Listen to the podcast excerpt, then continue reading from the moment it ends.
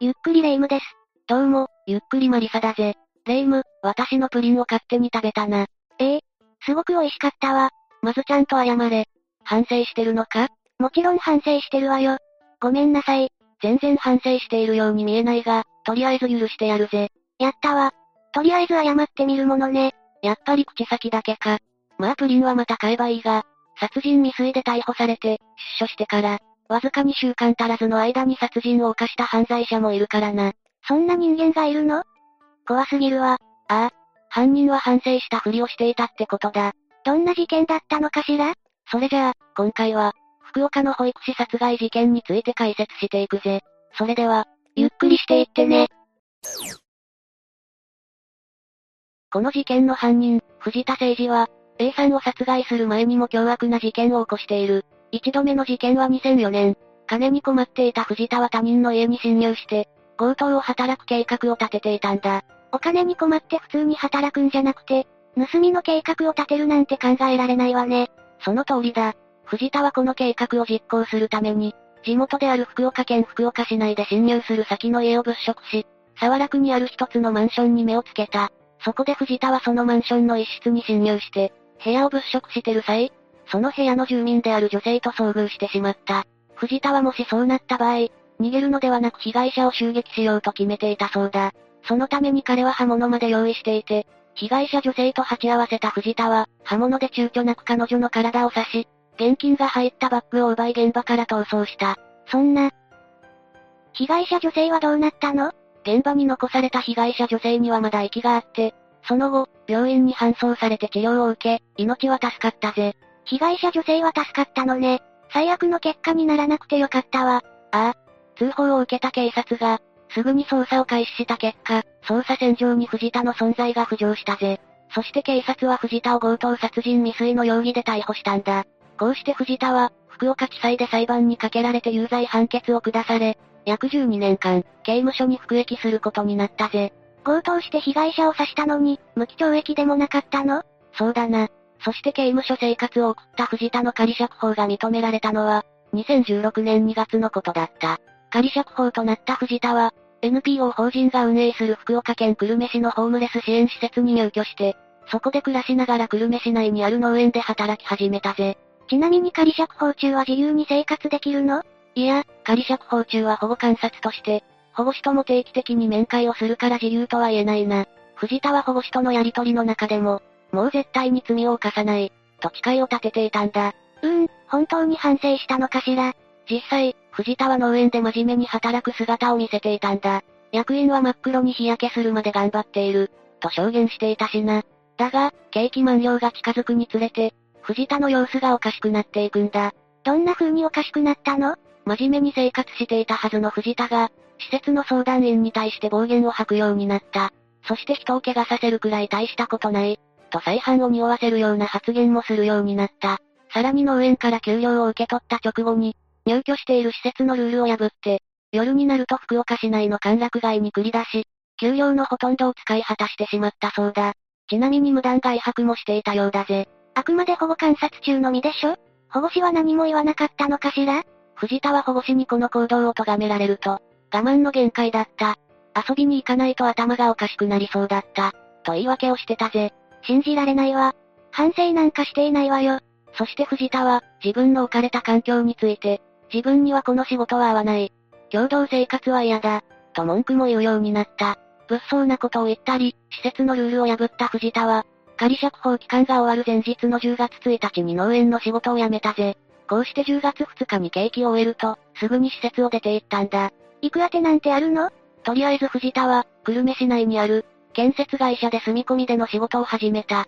こうして12年越しの社会復帰に踏み出したんだが、この建設会社での仕事は、1週間ほどしか続かなかったようだ。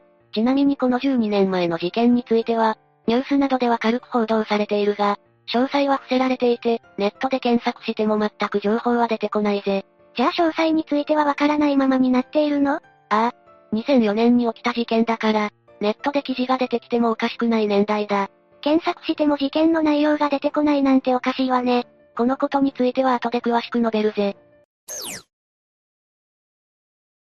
そして藤田は、10月12日に無断で会社に来なくなり、インターネットカフェで寝泊まりするようになった。ネットカフェに寝泊まりするお金はあったのかしらそれがこの時点で藤田は貯金もほとんどなく、そのことで頭を悩ませるようになり、藤田はお金がなくなったらまた窃盗しよう、と思いついたんだ。お金が尽きたから罪を犯そうとしたの ?12 年も刑務所にいたのに、考えは変わらなかったのね。その通りだ。藤田は前回同様、盗みに入る家の下見をするために、福岡市南区内をうろつくようになる。そこで後に事件の被害者となる。当時28歳の A さんと目が合ったんだ。A さんはアパートで一人暮らしをしながら、保育士として働いていた。藤田は、そんな A さんの自宅に目をつけたんだ。A さんは20歳から、母親と同じ保育士として、仕事に取り組んでいた真面目な女性だったぜ。ひどいわ。しかも抵抗できなさそうな女性を狙うなんて最悪よ。そうだな。藤田は事件直前に、NPO 法人のメンバーにアパートを借りたいと話し、預けていた現金約9万5千円を受け取った。お金を受け取った翌15日には、NPO 法人のメンバーと共に入居先のアパートを探していく中で、いい物件が見つかり、契約直前まで話が進んでいたんだ。うーん、入居はできても、お金がないなら生活はままならないと思うけど。その通りだ。藤田は NPO 法人のメンバーと別れた後に福岡市へと移動したんだが、その日には犯行に及ぼうと決めていた。ええ？物件探しは嘘だったっていうこと？お金がないのにアパートを借りようとしていたから、その可能性は極めて高いとされているぜ。藤田は、凶器として使用する包丁と、スコップなどの道具を100円ショップで購入したんだが、包丁を買う際には、店員に対して、この包丁は野菜を切ってもすぐにくっつかないか、と尋ねたようだ。怖すぎるわ。店員も事件を知った時には青ざめたでしょうね。しかも藤田は笑顔を浮かべていたそうで、店員はこれから罪を犯すようには見えなかったと証言しているぜ。普通、笑顔で凶器を購入するなんて思わないもの。だがこの時には、すでに犯行が行われようとしていたんだ。こうして凶器を手に入れた藤田は、A さんが住む、アパートに向かい、午後6時半頃に到着した。A さんの自宅はアパートの2階だったんだが、藤田は2階によじ登り、A さんの自宅のベランダに侵入した。1階に住むのは危険だと言われているけど、2階も安全だとは言い切れないわね。2階以上でも、配管などから登ってくる危険性があるんだぜ。ちなみに昨年の福岡県内の侵入等被害のうち、2階以上の被害が4割近くを占めているんだ。どうして2階以上が狙われやすいの？上層階は外部から目につきにくく、逆に狙われやすいからだ。そして藤田は購入したスコップを使い、窓ガラスを叩き割った。そしてついに A さん宅に侵入したんだが、それから数分後の午後7時15分頃、仕事を終えた A さんが、藤田のいる自宅に帰ってきてしまった。この時点で、A さんが玄関から逃げ出す方法はなかったのかしら？藤田はベランダから侵入したために、玄関の扉からの異変に気づいておらず、それは A さんも同じだったぜ。まさか自宅に不審者がいるなんて思わず、警戒することもないままドアを開けてしまったんだ。そんな状況なら気づかなくて当然ね。私でも部屋に入ってしまうわ。だが、安心できるはずの自宅には刃物を持った藤田がいた。藤田は A さんの帰宅に気づき、A さんに襲いかかった。そして A さんの体を包丁で2回刺し、現場から逃亡したんだ。躊躇することもなく真っ先に殺害したのね。許せないわ。その直後、A さんの助けを求める声を聞いた近隣住民の男性が、現場の様子を見に来て、血を流しながら倒れている A さんを発見した。男性はすぐに119番に通報して、若い女性が刃物で刺されている、と説明した。この通報を受けた救急隊は、現場に急行して A さんを病院に緊急搬送したんだ。この時点で A さんは意識不明の重体だった。搬送先の病院で治療を受け、なんとか一命は取り留めたが、予断は許されない状況だったそうだ。そうだったのね。でも一命を取り留められてよかったわ。この事件を知った福岡県警は、本件を殺人未遂事件としてすぐに捜査を開始したぜ。捜査員たちは現場検証を進めて、アパートの周辺に設置された防犯カメラの録画映像も解析した。その結果、藤田が容疑者として捜査線上に浮上。警察は、即座に藤田の行方を追ったが、居場所の特定は困難を極めたんだ。もどかしいわ。でも今は交通網も発展しているし、どこかに高飛びされたら行方を突き止めるのには時間がかかるわよね。ああ。このように捜査が進む中、この事件は衝撃的な展開を迎えることになる。なんと事件から6日後の10月21日午後4時10分頃、捜査本部が設置されていた福岡県警南署に藤田から電話が入ったんだ。ええ？犯人自らが電話をしてきたの？その通りだ。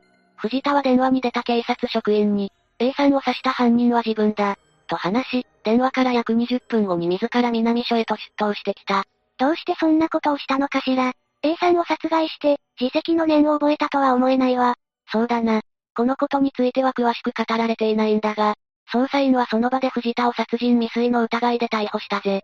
捕まったならよかったけど、A さんは予断を許さない状況だったのよね？ああ。この時も A さんの昏睡状態は続いていた。しかし、藤田の逮捕から1日が経過した。10月22日午後10時半頃、A さんの容体が急変して、出血性ショックによる多臓器不全で死亡してしまったんだ。そんな、せっかく藤田が捕まったのに亡くなってしまうなんて、悲しすぎるわ。これを受けた福岡県警は、殺人未遂容疑から殺人事件に切り替えて捜査を進めていった。さっきレイムが言ったように、藤田は警察の取り調べに対して、人を殺しても何とも思わない、と供述していたそうだ。やっぱり12年服役しても、何の反省もしていなかったのね。福岡地検は、A さんの刺し傷の状態から、藤田には明確な殺意があったとみて、藤田を殺人と住居侵入銃刀法違反の罪で福岡地裁に起訴した。ちなみにこの事件は、裁判員裁判の対象に指定されたぜ。裁判員裁判って、国民の中から選ばれた6人の裁判員が、裁判官と共に被告が有罪か無罪か決めて、有罪の場合はどのような刑にするかを決める制度よねその通りだ。藤田は後半の中で、女性に睨まれたと感じて、傷つけようと侵入した、と供述して、弁護側も、今回の犯行は金品を取ろうとしたわけではなく、前回の事件とは異なっている。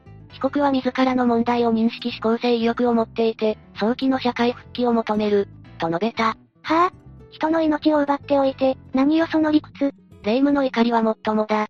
もちろん検察側は、鋭利な刃物が大きく曲がるほど強力な力で胸を刺していて、極めて残虐な犯行だ。被告は仮釈放を終えたおよそ10日後に再び事件を起こしている。被告の構成は困難で、二度と刑務所から出すべきではない。と述べ、無期懲役を求刑したぜ。当然よ。A さんの無念はもちろん、残された遺族も無期懲役では許せなかったと思うわ。ああ。A さんの遺族は裁判で、最愛の娘が帰ってくるわけではない。何の罪もない娘が幸せになろうとする権利、未来を生きる権利の全てを失ったことに、どうしてくれるのかと強く訴えたい気持ちです。と悲痛な胸の内を語った。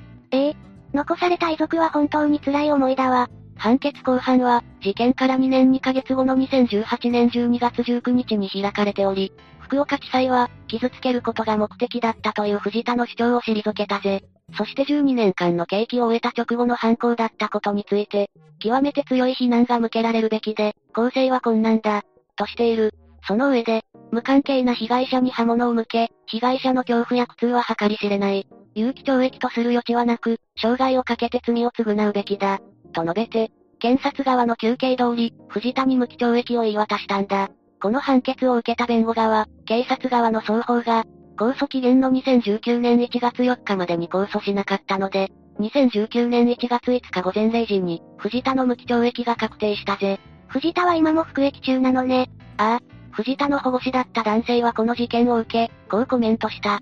仮釈放中に言動が荒くなることはあったが、法令違反はなかった。どう指導すれば事件を防げたのか、誰か教えてほしい、とな。気持ちはわかるけど、なんとか異変に気づいてほしかったわ。先ほども言ったが、この事件はネットニュースではあまり取り上げられていない。藤田の生い立ちまでも不明だ。ネットでこそ取り上げられそうなニュースだと思うけど、どうして取り上げられないの？とある日本人の男性が Google に自分の名前を検索すると、犯罪行為に関わっているかのような検索結果が表示されるため、人格権の侵害として、Google に削除を求めたのがきっかけなんだ。Google は、ウェブサイトの管理者に、削除を求めるべきとして削除を拒否していたが、東京地方裁判所は、素行が著しく不適切な人物との印象を与える、表題と記述の一部自体が、男性の人格権を侵害している、として男性の請求を認め、Google に検索結果の削除を行うよう命じた。その結果、検索結果の一部が削除されることになったんだ。